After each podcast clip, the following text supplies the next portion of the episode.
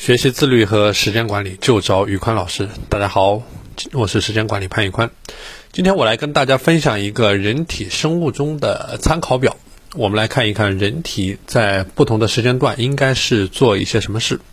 首先，早上五点，经过了三到四个睡睡眠中周期，这个时候起床的话，你会很快的觉得精神饱满。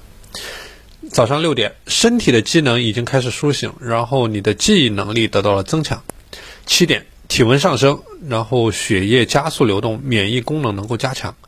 八点，你的整个机体休息完毕，并且进入到了这个我们说的兴奋状态，就是负责你掌握你休息的副交感神经会把主导权让位给掌握你白天活动的交感神经，这个时候你人体会进入到一种兴奋的状态。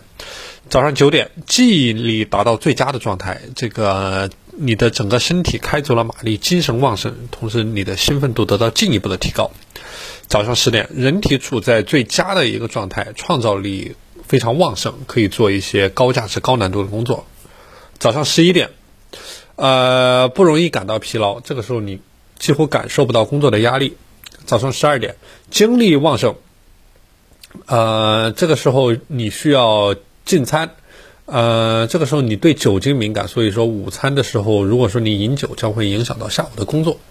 下午一点，呃，兴奋期已经过去了，然后这个时候你会感到疲劳。下午两点，这个身体进入到了低潮期，这个时候反应迟钝，所以说不要在这个时候安排一些有难度或者说是嗯，或者说是需要思考的一个工作，因为这个时候相当于是你整个经过整个。白天的用脑，同时你经过了午餐，你所有的疲倦都会在这个时候呃向你袭来。下午三点啊，工作能力得到了恢复，得到了一定恢复。下午四点，血液中糖分含量最高。下午五点，啊，这个时候离下班非常近了，所以说你的工作效率会得到一定的提高。这个时候你也是处于我们所谓的呃第二个人体的黄金工作期。呃，下午六点，体力和耐力达到了高峰，这个时候可以做一些运动或者训练。下午七点，精神不稳定，容易激动。下午八点，这个时候反应迅速敏捷，呃，身体处于最佳状态，可以做一些自我成长提高类的学习。